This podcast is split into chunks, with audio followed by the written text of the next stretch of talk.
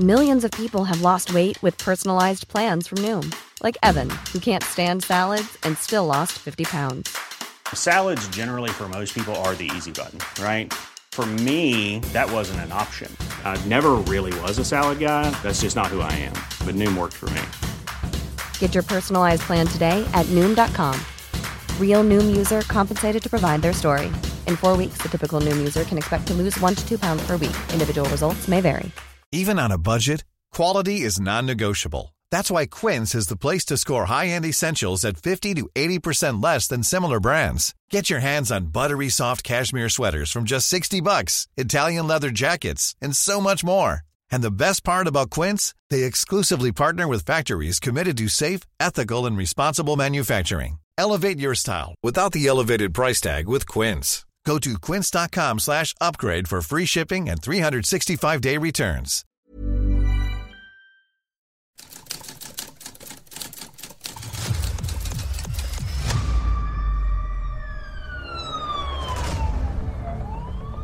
La prensa, 95 años publicando Lo que otros callan.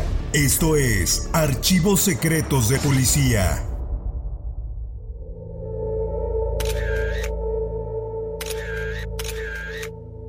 Una voz da la orden y se lleva a cabo la detención de estas dos personas. Dijeron llamarse Juan Carlos y Patricia. Nadie se imaginó el macabro descubrimiento.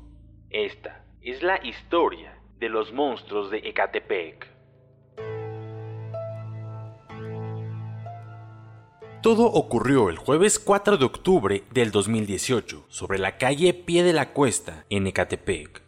El operativo se puso en marcha. Policías observaron, aguardaron, vieron salir a Juan Carlos y a Patricia del domicilio, ella con una carriola y él con un diablito. Después, los agentes los abordaron para cuestionarlos sobre tres mujeres desaparecidas y luego de intercambiar algunas palabras, se realizó la rigurosa inspección. Fue entonces cuando tras la revisión de la carriola se dio uno de los hallazgos más sorprendentes, pues no era un bebé lo que llevaban sobre esta, ni siquiera un perro como suelen hacer algunas personas. Se trataba de restos humanos, presuntamente, de una mujer de entre 18 y 20 años, así como el tórax de otra persona. Sin el menor reparo, los sospechosos dijeron que habían depositado más restos humanos en un lote baldío cercano al lugar, sitio al que se trasladaron elementos de la Fiscalía Mexiquense, donde finalmente los localizaron.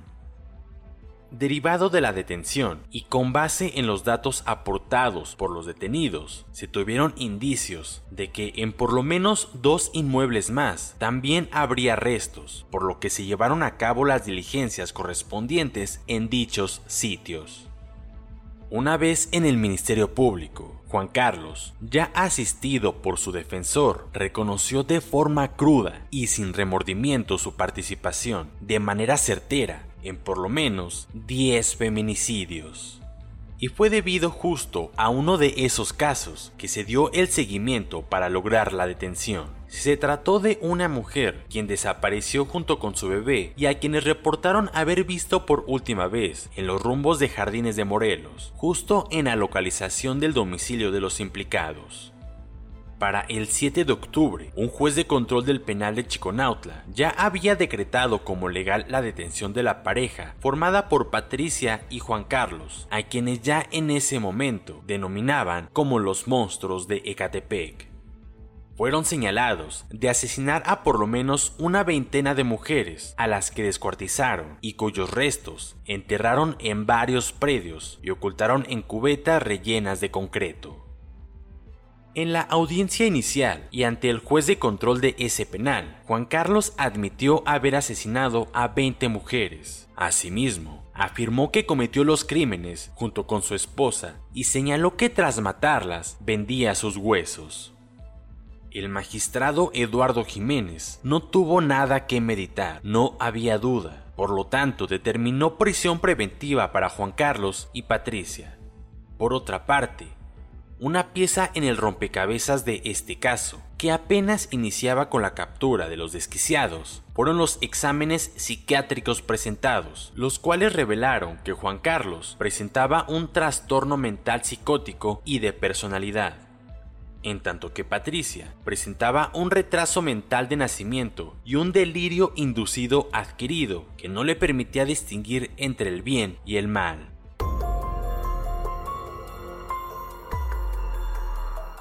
tétricas y sórdidas fueron las confesiones que Juan Carlos realizó a las autoridades sobre la forma bestial en que asesinó a sus víctimas, a quienes descuartizó y deshuesó con un cuchillo filetero.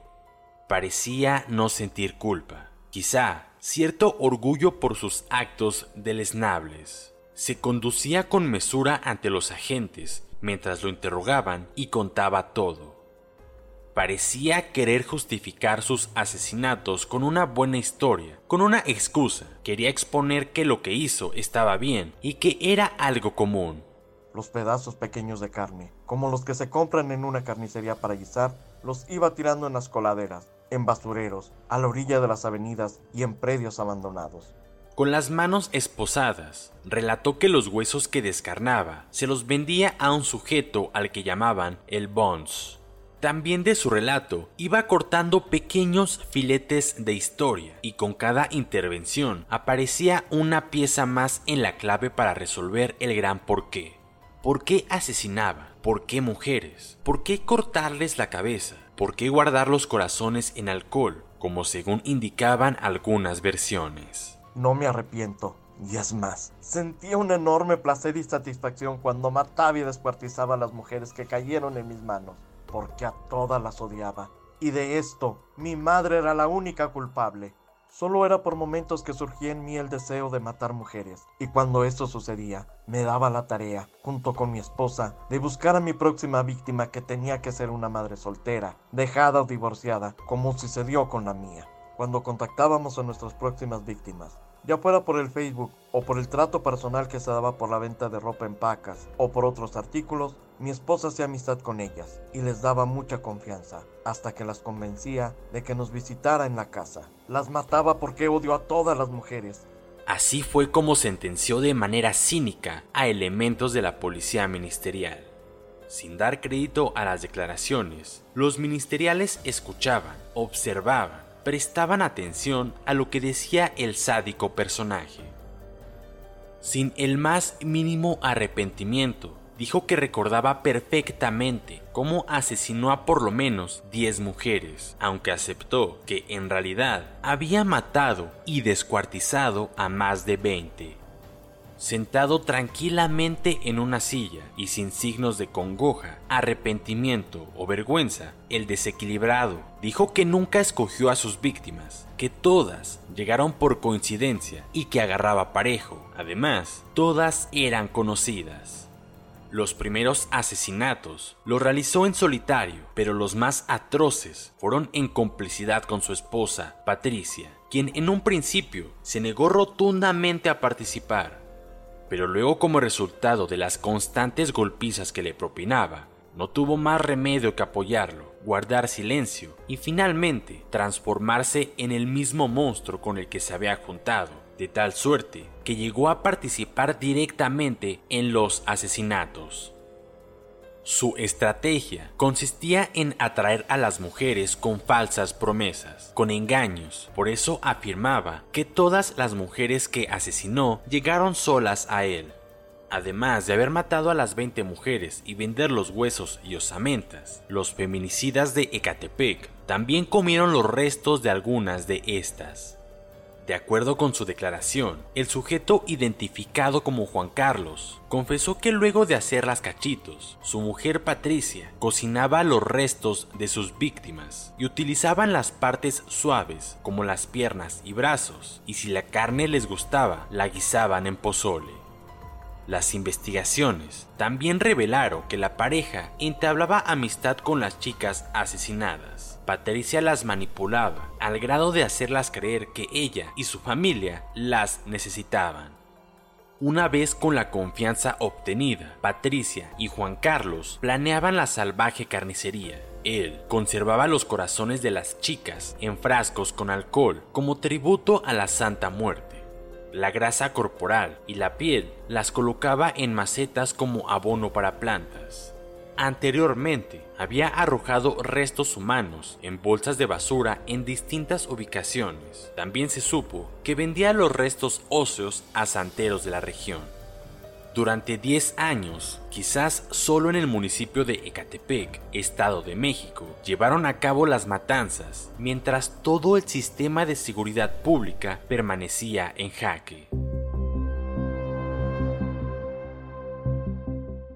El terror verde, el monstruo de Ecatepec, el carnicero de Ecatepec, o simplemente Juan Carlos, permaneció atento y tranquilo mientras se desarrolló la investigación y los interrogatorios.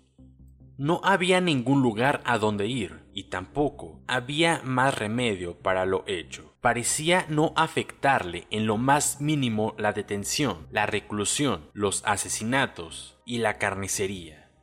¿Acaso mostró algo de preocupación por sus hijos luego de que los capturaron, pero sobre los actos realizados parecía inmutable?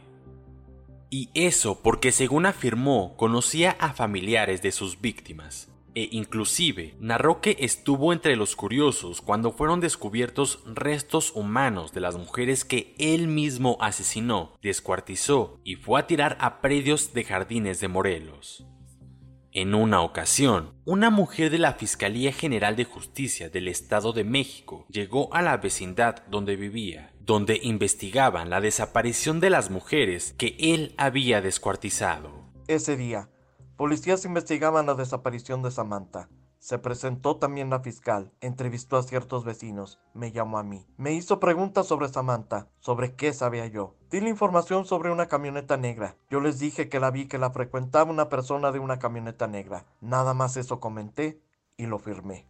También lo firmó mi esposa. La fiscal cuando nos fue a ver solo entrevistó a los vecinos. Temía que subiera a mi casa, porque ahí tenía yo a Samantha. Esto fue como a la semana que ella desapareció. Aún tenía yo restos de ella. Si subía y veía a Samantha, tenía que matar también a la fiscal. Esto, el 25 de abril del 2018, fue que maté a Samantha.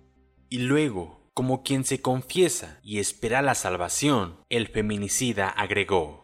A todos les apliqué una llave que aprendí en la milicia. Trabajé en la milicia menos de nueve meses. Estaba inscrito en el segundo batallón de guardias de cuerpos presidenciales. El cuchillo que utilicé para matar a las mujeres lo mandé a hacer con un herrero. Es un cuchillo como los que se usan en la milicia. Uno a uno, Juan Carlos fue narrando sus crímenes y entretejiendo destellos de su pasado. Ella ingresa a mi domicilio, sube hasta mi vivienda en el tercer piso y ahí la amago inmediatamente con una llave y la llevé al sillón. Yo no voy a permitir que una mujer me grite. Así como la asesiné, me fui del lugar. Cabe agregar que he matado aproximadamente a cinco femeninas, más de las que ya he mencionado, pero no recuerdo a grandes rasgos nombres, personas y lugares. Yo quería llegar a 100 chicas o más, pero las que maté es una madre. Son muy pocas. Quiero que quede sentado primero, que se me conozca como el terror verde, ya que me pusieron en la milicia y, segundo, no tengo remordimiento alguno. Lo hice y lo volvería a hacer otra vez.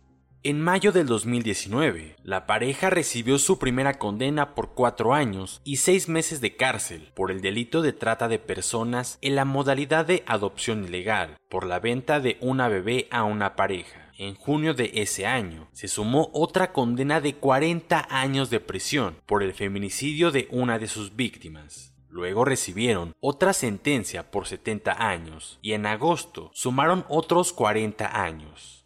Para septiembre del 2019 fueron condenados a 53 y 40 años de cárcel para cada uno por dos feminicidios y el 1 de octubre recibieron una sentencia más de 40 años.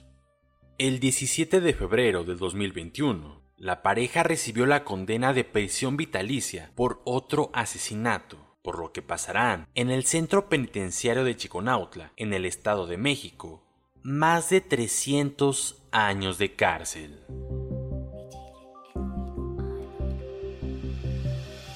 Puedes escuchar este y otros podcast OM en Apple Podcast, Spotify, Google Podcast, Acast, Deezer, Amazon Music y seguir la conversación en la cuenta de Twitter arroba podcastom o al correo podcast.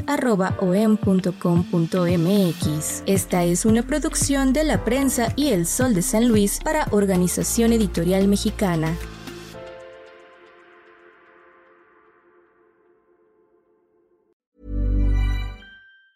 Hi, I'm Daniel, founder of Pretty Litter. Did you know cats tend to hide symptoms of sickness and pain? I learned this the hard way after losing my cat, Gingy. So I created Pretty Litter, a health monitoring litter that helps detect early signs of illness by changing colors, saving you money and potentially your cat's life. Pretty Litter is veterinarian developed, and it's the easiest way to keep tabs on your fur baby's health right at home. Go to prettylitter.com and use code ACAST for 20% off your first order and a free cat toy. Terms and conditions apply. See site for details. En Sherwin Williams somos tu compa, tu pana, tu socio, pero sobre todo somos tu aliado, con más de 6.000 representantes para atenderte en tu idioma y beneficios para contratistas que encontrarás en aliadopro.com. En Sherwin Williams somos el aliado del PRO.